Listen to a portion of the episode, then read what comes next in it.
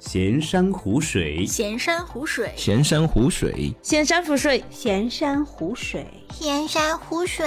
闲着没事儿，侃侃大山，胡乱说说，随便划水。欢迎来到闲闲山湖水的世界。闲山湖水，分享你的爱好和故事哦。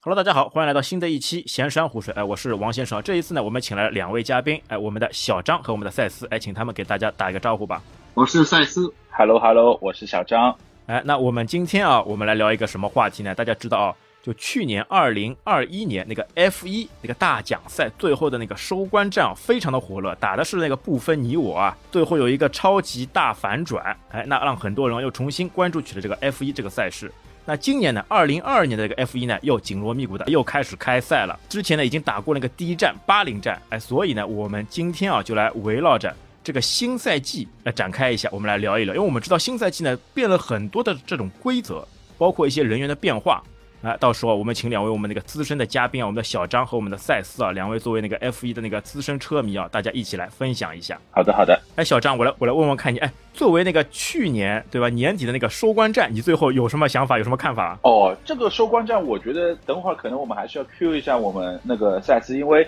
这一场比赛其实打得非常有争议。但我个人觉得去年一整年比赛都是近嗯近五年吧是最精彩的一次比赛，因为作为车迷来说。肯定会有自己喜欢的一些那个车手，对不对？但是，呃，我们也需要一个比赛的一个观赏性。我不希望说一个比赛它有一个人非常的强，然后非那个车也非常强，始终他在领跑。我觉得这个也没有什么可以看的一个点。然后最后一站的比赛，其实，呃，王先生说了，就是最后一站比赛其实和是很精彩的。然后，如果真的是说去年的比赛，其实要看最后一站和倒数第二站这两场比赛，其实都是比较有趣味性的。然后最后一站比赛其实。嗯，我是觉得吧，确实比较精彩，有点像零七年 Kimi 夺冠那一次，因为直到最后一站比赛，他才区分出了冠军，这点是我觉得挺有意思的。但是很多车迷，可能是汉密尔顿车迷会觉得这个比赛有一点有蛮大的争议的。但是我是觉得像 FIA 这样的一个协会，他们其实也会碰到一碗水对吧？啊，两碗水端不平的一个情况，这个是可以理解的。但是作为我是一个长期来看 F1 的车迷来说，我是希望，呃，有一点不一样的。我呃，作为我来说，我主观表达的意思是我可能会更加支持维斯塔潘拿冠军，好吧？这是我的一个看法。哎，对的，不要老是让一个人长时间霸占这个榜首，对吧？你要换一个人过来冲击一下新鲜血液，让比赛更加精彩，对吧？那我们来来那个赛斯先介绍一下好了，你稍微介绍一下好了，那个二零二一年的那个收官战到底发生了什么？今天的大逆转。然后你是怎么看法的？首先是汉密尔顿，他的引擎在季中升级以后，引擎的功率非常高，所以他们的梅赛德斯的赛车整体的速度比红牛快了很多。那个梅赛德斯这一站是全线领先的，一直处在榜首的位置。但是威廉姆斯的拉萨尔、呃，不是拉萨尔，应该是拉提菲撞车了，触发了一个安全车，在最后几圈。然后的话，因为安全车一路带领的时候。当中有很多的车没有解套，导致呃汉密尔顿是排在第一位，他当中没有进站，因为他想守住第一位的位置。但是后面的安全车本身是说不解套的，但后面又给解套了。后面说安全车要离场了，然后的话就是是在那个比赛中直接解套，还是说在安全车的带领下解套？这个当中就有点疑问，因为那个维斯塔潘当时是已经换好了新的轮胎了，所以他的胎会比汉密尔顿好。最后是，嗯，赛事干事是让那个在那个安全车的环境下直接解套了，前面几辆车，后面几辆车也没让解套，就是有一点啊，这个就很奇怪，对，要么就不放过去，要么就全放过去，放了几辆，然后比赛最后一圈才开始。对对，然后最后一圈，然后因为维斯塔潘的呃轮胎有优势嘛，他就超掉了汉密尔顿，然后呃拿下了自己第一个世界冠军，就就非常离奇。呃，我对针对这场比赛，我想补充几点啊，就是其实赛斯已经把前面这一场比赛的一个所有的一个呃大概已经概括了一下，但这场比赛有几个看点。第一，就是这场比赛里面 Team Radio 其实放的蛮多的，就是红牛车队经理也在，就是像呃 FI 里面去提问啊，或者是抱怨啊，什么都有。但是我个人觉得，就是关于托托沃尔夫向那个 FI 去抱怨，我是觉得第一他太话太多了，对吧？会呃，毕竟他不是一个。赛事一个呃监监事或者是组委会的人。第二点呢，就是这场比赛赛次有提到过说，呃，关于呃被套圈的车辆是是否需要解套这个东西，这个其实是一个很大的争议点。但是在这场比赛里面还有几个很精彩的一个东西，就是呃作为车队来说啊，梅赛德斯其实他们是比较被动的，因为他们是领先的，所以他们其实会考虑说，他们进去之后他们会丢失第一名的位置，因为他们呃维斯塔潘拿到两次就是比较好的进站机会，第一次是那个虚拟安全车，对吧？虚拟安全车的时候他拿到了一次那个比较短时间十四秒的一个进站，第二次就是那个实体安全车的时候，汉密尔顿他没有进，然后维斯塔潘跟在他后面他进去了。那时候五星体育的主持人说，其实那个梅赛德斯其实进进的话是不亏的。我这场比赛我至少看了六遍，在安全你看了六遍，我看了六遍。然后在安全车的情况下面，呃，因为车速会被被压得很低，所以那个时候汉密尔顿即使汉密尔顿去进了，在最后这一圈，哪怕他掉到维斯塔潘的后面，他都有机会去反过来超掉他。但是他们没这么做，还是车队还是因为考虑到万一就是他们进去之后会丢失 P 一的位置，然后维斯塔潘不进去啊，这个其实对梅赛德斯比较被动的。还有一个亮点哦，就是赛斯应该有看过这这场比赛，然后知道在那个第一次安全车之后，维斯塔潘换好胎之后，佩雷兹其实是帮他挡了一把汉密尔顿，对，挡了好多圈吧，挡了六七圈至少吧。呃，最起码就是说，呃，当汉密尔顿要超越那个佩雷兹的时候，在身后他已经能看到维斯塔潘了。对，那个当时的弹幕上面写的是世界名画，直到镜头上维斯塔潘已经在了，就就就这个其很恐怖。实对这个其实是帮助维斯塔潘就是很多很多的，因为第一他帮汉密尔顿挡呃他帮维斯塔潘挡了很长时间，然后导致了汉密尔顿呃的后面就是维斯塔潘，这是第一点。第二点，他挡完之后，他其实帮维斯塔潘拉了一个 DRS 的尾流啊、他是让维斯塔潘拿了一个 DRS 的，其实能够很快接近。还有挡了那么多圈，这是间接导致了汉密尔顿他不敢进站的原因。啊，挡了那么多圈以后，他没有那个拉开那个进站时间了。同时，嗯就是维斯塔潘的分站冠军数量是多于汉密尔顿的，所以就是啊汉密尔顿的车他撞不起。如果两个人一旦双双退赛以后，按分站冠军数量来算的话，维斯塔潘还是世界冠军。所以奔驰到最后有点束手束脚，他们不敢进站，对对对。不敢拼对对。对，因为那个赛事这场比赛开始的时候，FI 就出了一份文件说，他的那个文件的原话我忘记了，他们的意思是说，万一出现了一些很恶劣的情况，那他们指的应该就是说有维斯塔潘去故意去把汉密尔顿撞退赛这个情况，他们会就是该处罚处罚，他们就是会要有干预对对对哎会干预的。那个文件里面我看过啊、就是这个意思。然后其实像之前哪一场那个舒马赫不就这样干过吗？啊，对啊对对对，一把人撞出去，关键是，呃，倒数第二场的时候，维斯塔潘就手脚不太干净了，因为那个分因为 对的对的，维斯塔潘还开车很猛的，为了一个世界冠军嘛，那肯定是刺刀刺刀要见血的。因为他从来没有拿过这个冠军啊，对吧？他第一次拿到这个冠军，那肯定是有些想法的，不像汉密尔顿已经拿了七届了。嗯，其实汉密尔顿的渴求更大，因为他如果拿了第八个世界冠军，那是前无古人，后面有没有来者都不知道的事情。因为 F 一的历史上从来没有什么八个世界冠军，没有人。嗯最高之前记录保持者，也就是那个麦克舒马赫，他也是七个，跟那个哈密尔顿是同样的呀。对，是的，所以为什么就是麦克舒马赫的头盔上面有七颗星星，就是七冠王的意思。然后这个其实我我觉得哦，在作为就是我们观众来说，无论我们是谁的粉丝也好，我们是希望第一比赛是有乐趣的，我们不希望就有一个一家独大，但是我们也不希望有很明很严重的一些事故啊，车手受伤，对吧？当然，就是作为中立的角度来说，我是觉得去年的比赛是呃比较有趣味的，并且非常好看的。呃，有一些比较关键的点哦。这几年啊，就差不多呃，从二零一四年以后吧，呃，二零一三、二零一四赛季之后，其实 F 1引入了很多新的东西啊，比如说 DIS 对吧？比如说 Curse 这些呃关于动力方面的一些调整啊，还有一些关于保护上面的一个调整，比如说 Halo 的那个东西对吧？对于车手的保护，还有增加了比多比较多的夜赛，还有不一样的场地、不一样的气候。那当然还有还有增加比较多的趣味的是关于去年开始吧，是去年吧，就多了一次那个冲刺赛。对，这个我们是去年才有的冲刺排位赛。对对对，这个我有很大的疑问。哎，冲刺赛到底是什么？它跟原本的比赛有什么区别呢？你可以理解为它是一个呃正赛的缩减版，它应该有正赛的三分之一的里程数，然后的话呃以周五的排位赛的排位为那个起步，然后一到三名会有积分，然后会决出那个正赛的排位，就多了一个流程，你可以这样理解。就正赛还是一样要赛的，只不过在这之前多了一个那个冲刺赛，只是为了那个最后在正赛当中的排名。对对对，哎，那在冲刺赛当中是不是也会有积分啊？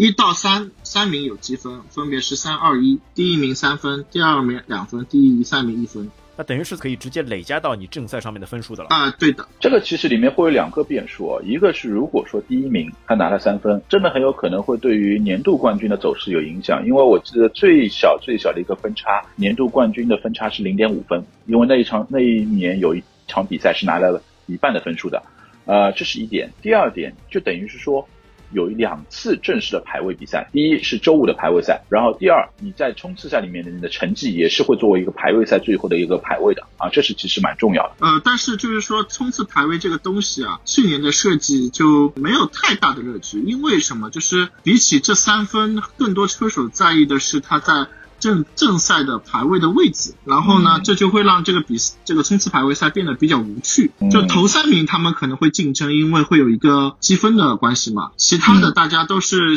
肯定是要先守好自己的位置，再想有没有可能往再往前面跑，都不想嗯哎自己如果触发一个意外或者撞了一下车，对不对？一下子拉到队尾都不想。所以说这个冲刺排位赛去年的那个规则还是比较比较无趣的，还是要看今年的。嗯而且包括今年啊，它好像是号称那个近十年来最大的一次改变这种规则、改变那个赛车的一种那个形式了。今年的赛车是全新设计过的，然后的话，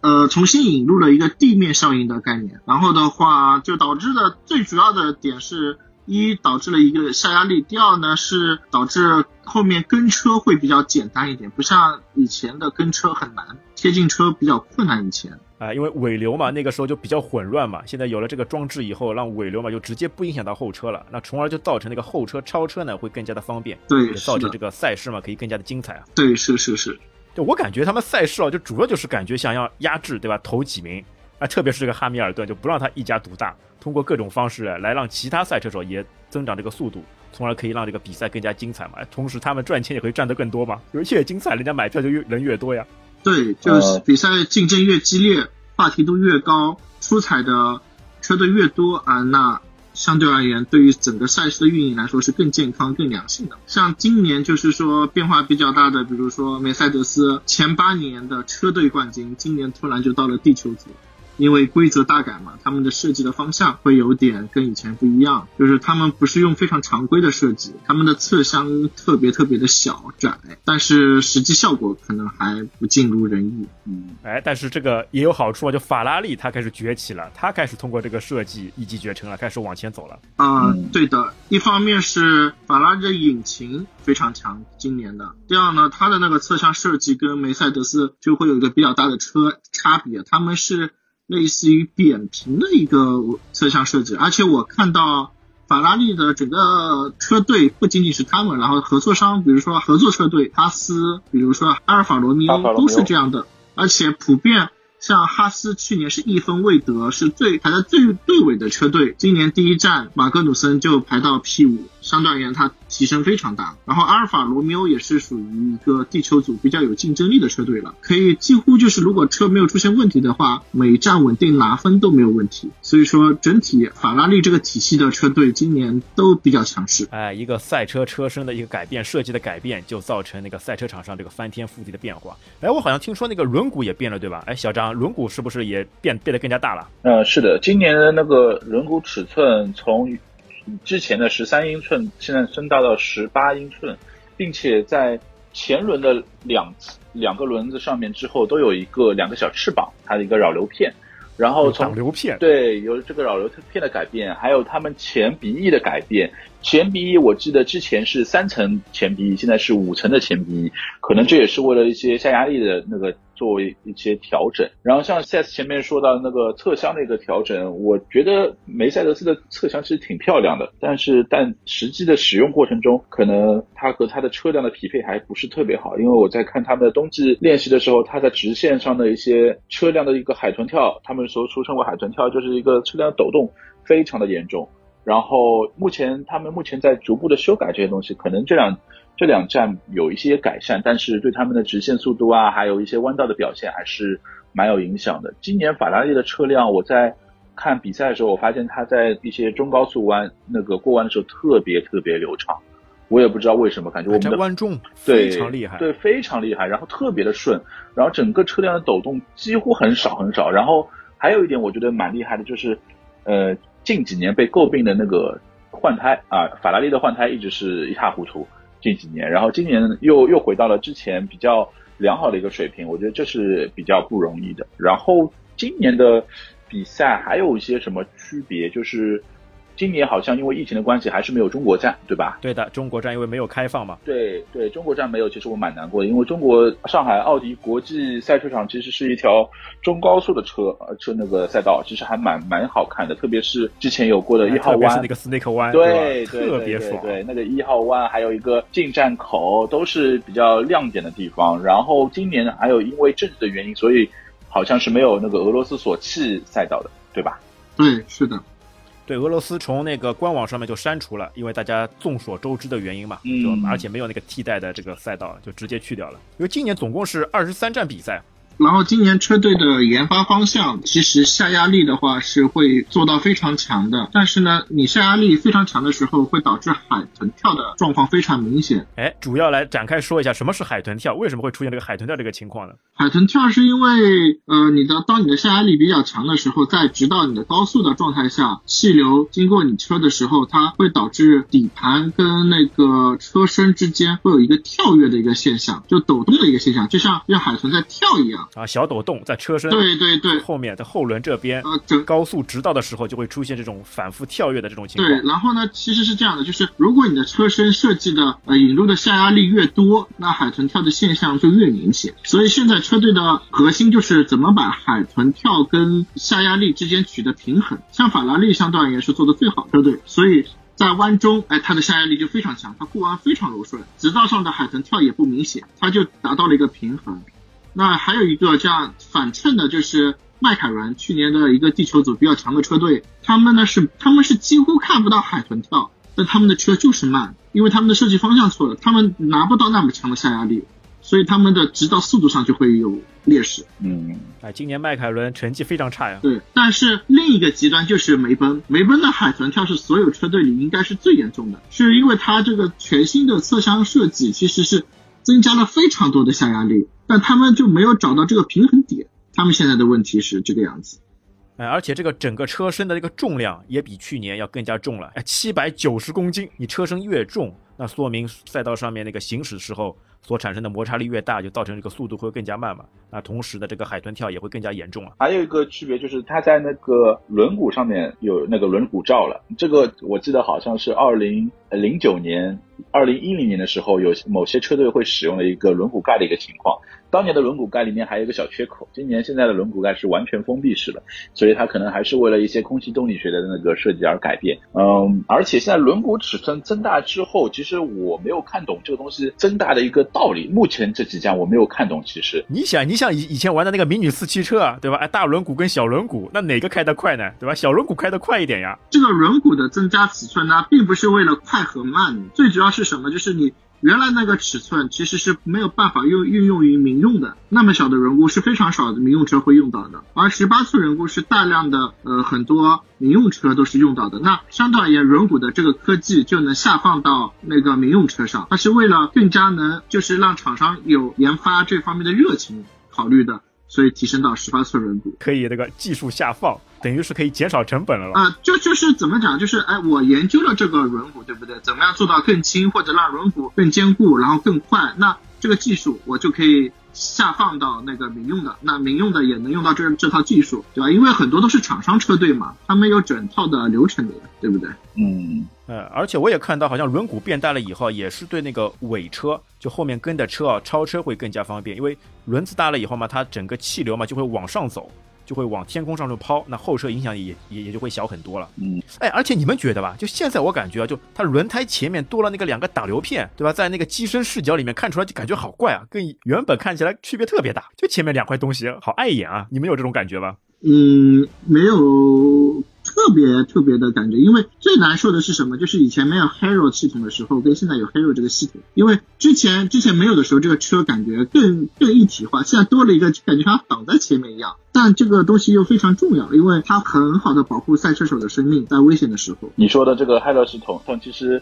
呃上一站比赛非常有用的是那个在俄罗斯，然后索契大奖赛上面格罗斯让那那场比赛你们应该都有印象，他直接是。把车子扎进了那个护墙里面，车子都断了。其实也是有这个 Halo 的一个作用，才能保护他那个车手的安全嘛。其实这个东西是谁用出来的呢？是我记得如果没错的话，是托德是还是哪一个博士去推行的这东西？他一共推行了两个东西，一个是这个 Halo，还有他推行了一个那个 Hands 那个就是那个颈部的那个保护装置，都是他推行的。我记得，嗯。但是我其实觉得，如果多了这个东西以后，有的时候赛车手的这个视角会不会有点被遮挡？其实还可以，因为你的眼眼睛两眼之间是有一个间距的，其实你开的时候还可以的，因为它只是在中间有一条线。哎，我感觉会不会当中变成斗鸡眼了？看着看着变成斗鸡眼，这会很难过的。啊，不会，在这么高速的行驶当中，不会的。其实其实没有太大影响。嗯，今年还会加入一些跟去年变化是有新增了那个美国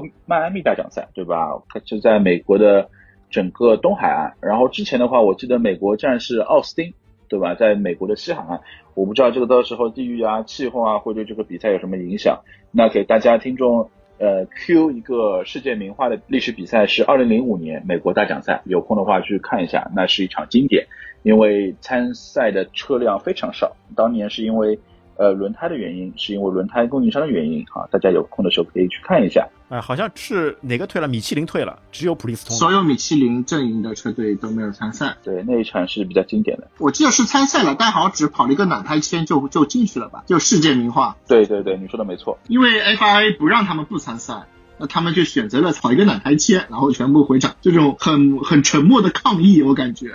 那一站是只有六辆车，对，六辆车参与了正赛嘛，对吧？对对对。那说到轮胎啊，那今年的这个轮胎有没有什么特别大的变化吗？今年的轮胎的话，因为厂商没有改变，还是还是贝纳通、贝贝耐力啊，贝耐力对的，它对对贝耐力贝耐力贝耐力，但是它轮胎配方什么的每年都会有一些小的改动，但没有。因为它是每一站比赛都会不一样，改变都有，但是说对我们来说可能就没有那么多数据说，哎，它到底改了哪里哪里？那对于轮胎上面那个轮胎的颜色上面是怎么区别的？我一直看到他们说，对吧？硬胎、软胎这个大家都知道的，然后出来一个黄胎、红胎，这是上面是有什么关联吗？这个我先说一下啊，就是我先插一嘴，就是轮胎的话，今每呃今年的比赛它一共提供了八种轮胎，那，八种轮胎里面有五款是干地胎，三款是湿地胎。然后每一站的比赛车队会呃，就是比赛方会指定三款轮胎作为你们使用的轮胎，而是就是说，举个例子，这场比赛是使用干胎的比赛，你不能去使用湿胎去跑。那如果说是干胎的比赛，那干胎的一共是五款轮胎，那个赛事会告诉你，你只能使用其中的三款轮胎，你不能选额外的两款轮胎，这是一个规定。然后每一款轮胎的话，它自己旁边的一个侧面都会有一圈颜色，代表了它的轮胎的一个干湿情况、软硬情况，这个都是有讲究的。然后作为我来说，我能够脑子里面记得印象非常深的是它的一个硬胎，干地的硬胎一般是白色的圈，然后中性胎是黄色的圈，然后。偏软的胎是红色圈，然后极软的胎是紫色圈，那是最容易磨损的。然后在湿地的情况下面，是我记得是两种胎，是啊全雨胎是旁边一圈蓝色的圈，代表的这个道路非常的湿滑，然后必须使用全雨胎，然后去排除那个路面的水，排水量应该是特别大的。然后雨天里面的中心胎是绿色的胎，代表的它是有一半的排水能力，并且有稍微相对全雨胎好一点的抓地能力啊。小春帮我补充一下呗。嗯，说的已经非常详细了。基本上我们正常看比赛的话，能看到的也就这些区别。嗯，然后的话，有一种就比较神奇的，就是去年的比赛，汉密尔顿在呃第一站吧，我记得把一个半雨胎开成了呃光头胎，那个还是蛮好玩的。半雨胎还能有这样的一个神奇的转变，就直接磨掉了。哎，但是光头胎它那个速度会提升哎，但它这个抓地力好像就。不不太强了，呃，是这样子的，雨胎的轮胎在干地的情况下面，它的温度工作温度会非常的高，导致的一个情况就是它这个雨胎在那个干地情况下面磨损会非常快，但它一旦磨损到那个光头胎，就是把它那个花纹全部磨掉的时候，它其实相对就是等于是一个干胎轮胎，但是它里面所用的一些啊橡胶颗粒配方是可能和干纯干地胎是有一些不一样的。那当车手觉得这个已经磨好的、磨成干胎的那个雨胎还是能够继续坚持，并且对它的圈速没有改变的时候，其实车队不一定会让他去召回。这个还是主要是看车手的一个感觉。哎，那好像那个发动机那个他们用的那个燃油也有也有改变吧？对的，它的它是生物燃料的呃燃油嘛，就标号可能变高了，就跟我们那个九十九十二对吧？九十二、九十五、九十八、九二、九五一样啊？对对对对对。然后呢，这样的话就导致发动机的要求又不一样了，所以发动机也会有一些改变。就发动机输出功率变降低了呀，它等于是对吧？从 E 五增加到那个 E 十，对，然后那个速度嘛就会更加慢，那个发动机输出功率就变得更加低了。其实我一直有个疑惑，它不是要让比赛更加好看吗？哎，速度嘛，发动机这边它都要降下去。然后下压力，其他这种超车地方它要增长上去，这就很奇怪的，有没有这种相互矛盾的这种感觉？呃，其实是这样子的，无论是赛车比赛也好，还是我们当今社会上使用的汽车，呃，其实我们目前的一个逐步的方向都是从节能减排、环保的角度去考虑。然后确实，现在的比赛啊，我们我们去看一场正常比赛，它的一个尾速基本上在两百九十公里左右。F1 那个车啊，在直道上面的一个表现，当它打开了 DRS 的话，它一般能够达到三百二十公里到三百二十五公里。那每个车队可能会有上下五公里的一个偏差啊。这样做的一个目的，第一，它把那个发动机的功率调低，但是呢，它又非常的讲究空气动力学啊。这个所以说现在的一个。一个整体车辆的一个改变啊，好也好，一个空空力套件的改变也好，其实也是为了节能减排，让你在发动机功率调节情况下面，还是能够保持一个比较高速的一个行驶，并且在直道的时候，如果车手使用了 DRS，它会得到一个二十到三十公里的一个啊加成。其实对于这个，对于超车来说是至关重要的，并且我们知道现在的车辆啊，不像我们呃零零二零三赛季看到的时候是用的。呃，V 十的发动机现在都是六缸一点六涡轮增压加混动的一个年代，所以其实也是为了一个节能减排。这个时候我们又要引入一个概念，就是它里面是有个电池组的啊。现在的 F 一里面是有个电池组，所以你们会去看到车手在开的对混动跟机油的结合。对对对，然后现在的话，其实这个混动结构对于比赛也是至关重要的。我相信赛斯在看第一站比赛的时候也也发现了，就是红牛车队维斯塔潘是因为。动力系统啊，最后是退赛了。其实那个电池组的一个加成，对于一个比赛的走势，我觉得其实还挺重要的。那我下次可以继续补充一下。嗯，对的。一方面是为了呃这个环保的理念嘛，因为欧洲啊呃那边对于环保的要求现在是特别高的，还有很多环保组织可能会有对于这种燃油赛事，它有它有每年都会有一些投诉啊之类的，所以要用这种更更高标号的一些生生物燃燃燃油。然后还有一点就是说，你真的就是无限的去增加那个车的尾速的话，那对于车手的身体负担也是很难很难的，因为你你车速越来越快了，你在弯道上的过弯速度也会越快，你面对的身体的需要面对的极力也是非常高的，对于身体的负载程度来说会越来越难。同时，你速度越快的话，呃，如果比赛出现一些意外的话，对于车手的危安危。危险来说，生命危险也非常对对有那个影响。对对对，所以像以前，你想以前可能是 V 十、V 八，那为什么慢慢的要降到 V 六，然后又又又用混动的一些动力输出？就是因为呃，你如果我们按现在这个条件再用 V 八或者 V 十引擎，再加上混动，哦，那个尾速就很难想象能达到多少的尾速。但同时，对于车手的身体素质还有危险性来说，也是大大提高的。就是你既要保证这个环保，又要同时保证车手的安全，那还要让比赛更加精彩。所以今年啊，这个 FI 就创造了这样一些很多的这种规则，对吧？说其实可以一句话总结嘛，为了让后车开挂，而不是单纯的增加自身的速度，对吧？让比赛通过这个超车啊，展现给观众更精彩的这样一个场景。嗯，是的，像对比的话，应该是说去年跟车的话，可能后车能。在乱流中下压力会损失，我记得好像是六十还是到七十，像今年好像下压力只会损失到百分之二十到三十，而实际的一个。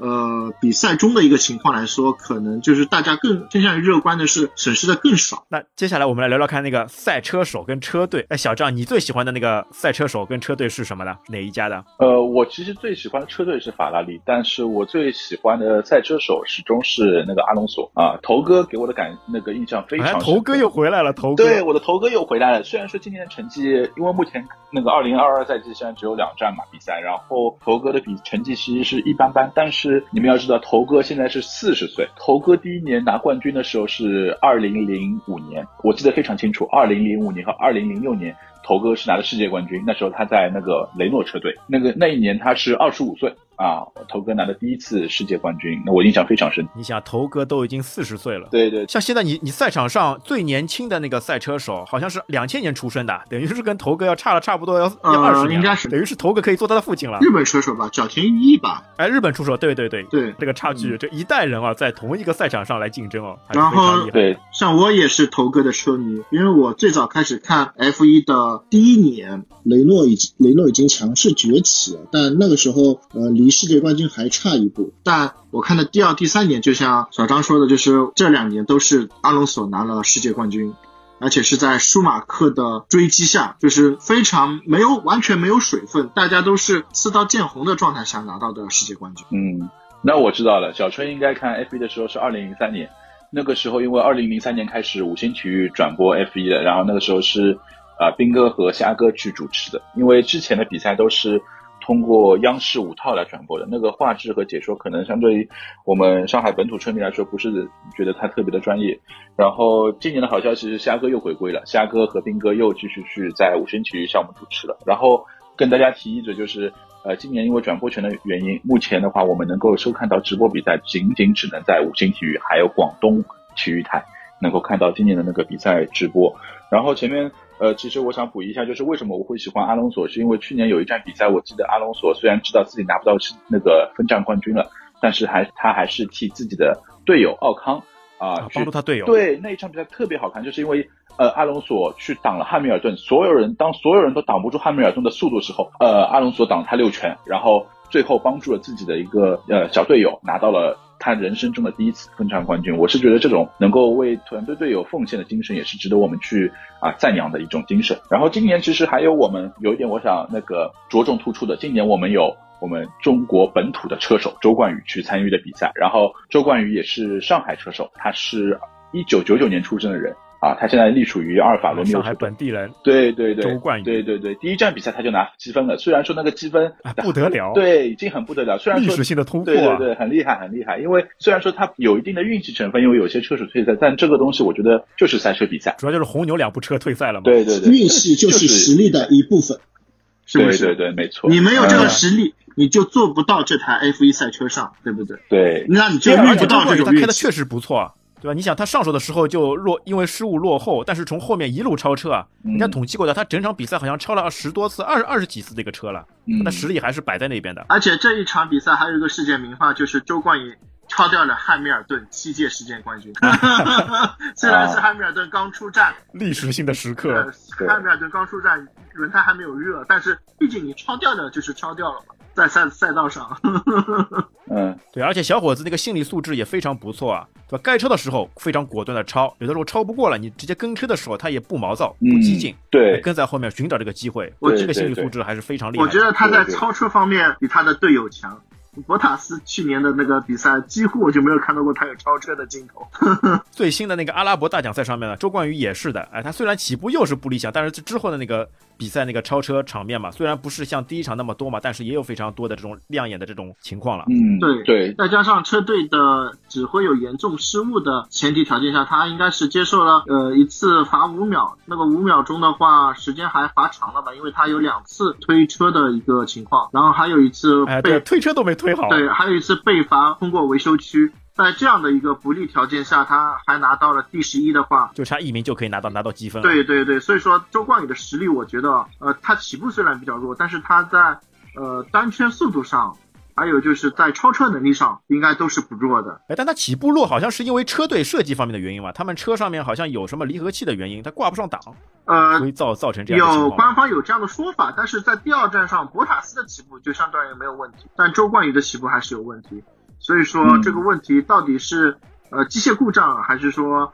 呃本身还没有适应，还是要看后续的一个发展。但是我觉得。按照今年阿尔法罗密欧这个车的竞争力啊，我觉得在一些比较混乱的比赛下，说不定啊，我们还能看到周冠宇能登上领奖台。我对他期望嗯还是挺大的。要非常期待。对，因为那个他的一个起步啊，他有官方说是一个叫熄火保护的一个情况，但第一站比赛的时候，我不知道他为什么也碰到同样的情况。第二站比赛，他是和旁边的一个车手撞了一下之后，有过一个轻微的一个碰擦，之后导致车辆有一个熄火保护情况。但是我觉得，作为一个刚刚进入 F1 的一个新人来说，这个其实完全可以理解。一开始第一站比赛的时候。我其实还在觉得，哦，他的超车是不是不够特别，不是像维斯塔潘那样非常的强硬啊、激进啊呢？但我现在回头想起来，他因为他两站都已经完赛了，这就是非常不容易的一个事情。我觉得这个其实蛮有呃蛮值得我们去后续去观察他的一个情况，因为一个新人能够直接完赛，并且他那个成绩在中上游，我是觉得这个已经很厉害。对，我觉得周冠宇未来可期。不按照去年的话，阿尔法罗密欧的竞争力来说，呃，那个车相对而言还是比较弱势的。哎，今年反而我觉得未来可期，因为这个车也非常强。我觉得他在地球组当中，这个车队都是比较有竞争力的。啊、而且每每说到这个，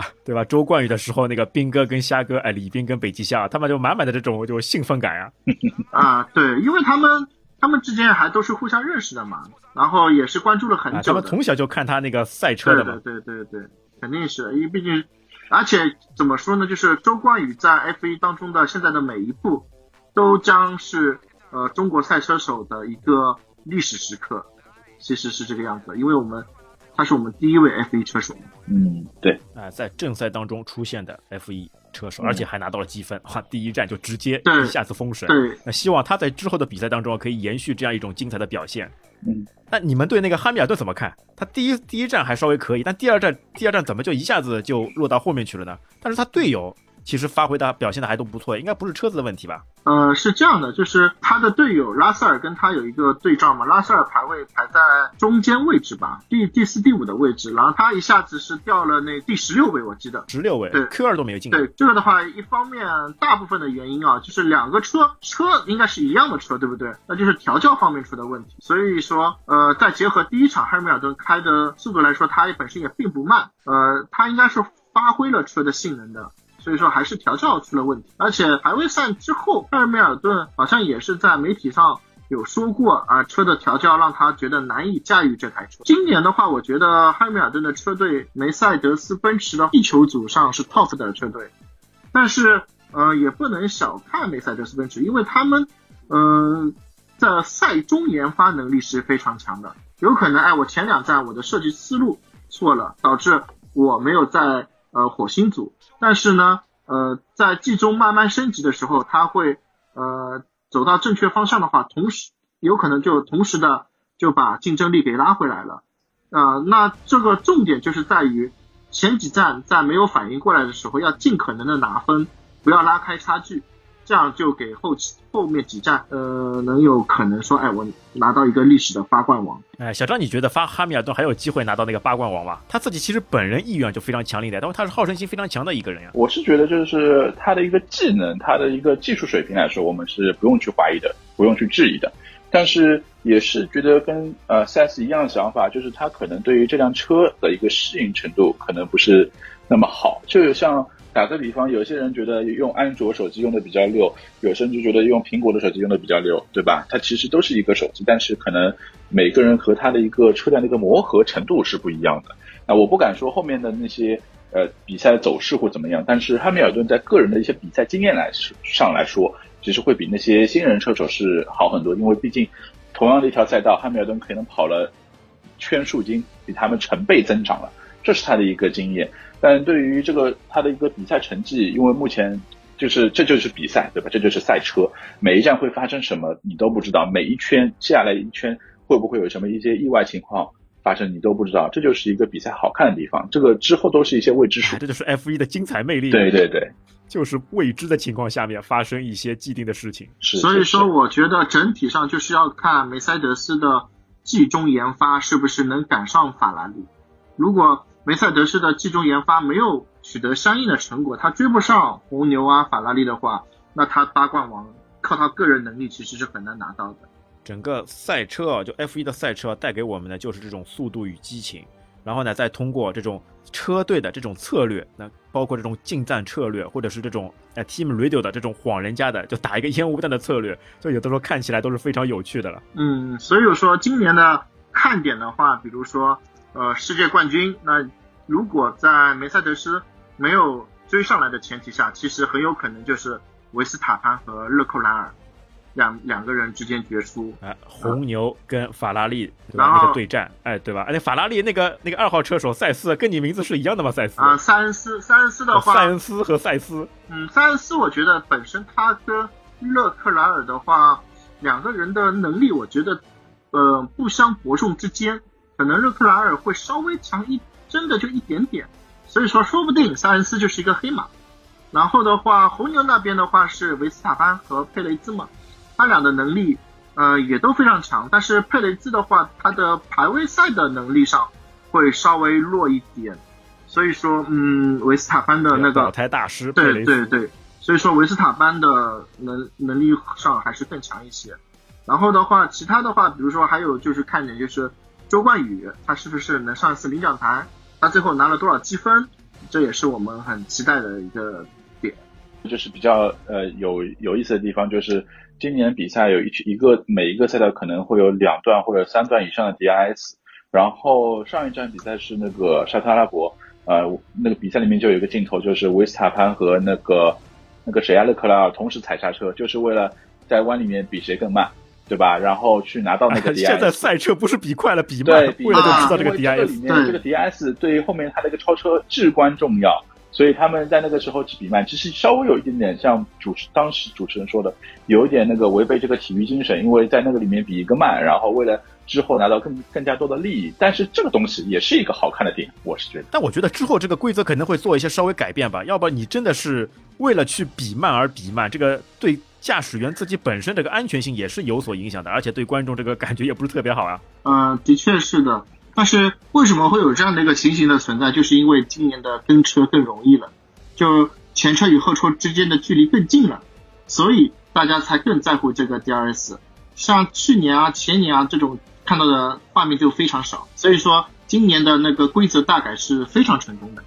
哎，之后我们要期待一下，会不会有更加精彩、更加多的超车镜头，更加多的这种战队策略，跟更加多的这种车队的配合。那其他两位还有什么要补充的吧？就是今年我还是因为我平时啊喜欢看 F 1呀也好，我都喜欢看一些中高速的赛道啊、相对于摩纳哥来说，像那种街道赛弯很多，超车比较少，我是稍微觉得有点乏味。但是如果说摩纳哥这样的赛道配上雨战，那我觉得应该是非常好看的。啊、去年、对去年有一一场比赛非常遗憾的就是，虽然说那场比赛我从头到晚看完了，那场比赛历时四个小时，但看了个寂寞。就是去年的比利时大奖赛，一场雨从头下到底，那个安全车出来带了两圈，那场比赛就结束了。那那场比赛其实是也是一场世界名名画，对吧？也是个经典战役。然后如果说那个各位听众在听我们这个解说的时候，会觉得稍微有一些无趣乏味，那我个人推荐你们看几场比赛啊。零七年的你们可以记一下，零七年的中国大奖赛，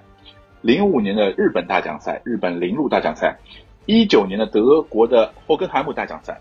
零八年零八年的加拿大大奖赛，零八年的新加坡，零九年的巴西，一零年的一零年的匈牙利大奖赛，这几场比赛都是非常经典的。从这几场比赛中，你可以学到一些很多知识，比如说进站策略的不同啊，干胎雨胎的一个不同啊，一些策略加油啊，有些比赛是零八年之前的比赛，它会有一个加油的动作啊，之后为什么没有了啊？你们可以从这些比赛中知道答案，好吧？这些是我觉得比较经典的一个比赛。我我确信这些比赛，如果你们都看过，你们一定会喜欢 F 1这样的赛事，因为它里面不只是赛车一圈一圈非常乏味的去跑圈这样的一个行为，好吧？这个是我想推荐给我们这些。不单单是速度的一个竞争。对对对，那我想补充一下的是，我有一个愿望，就是我希望今年的比赛中，我的偶像阿隆索能拿一个分站冠军。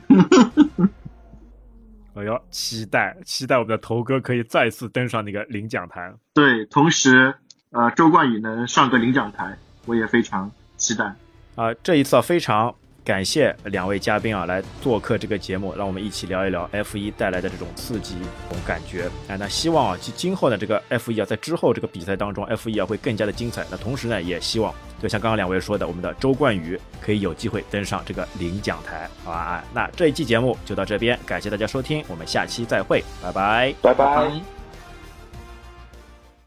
感谢您收听本期节目。如果您觉得节目对您有帮助，欢迎点赞、留言、转发，让更多的朋友知道我们这档节目。如果您对节目有任何的建议和想法，也请在评论区中留言，我们会虚心接受，积极改进。您可以在各大主播平台上对我们的节目进行订阅和好评。如果您也想成为嘉宾来参加我们的节目，欢迎查看我们在 Show Notes 上的微信公众号。您的支持是我们最大的前进动力。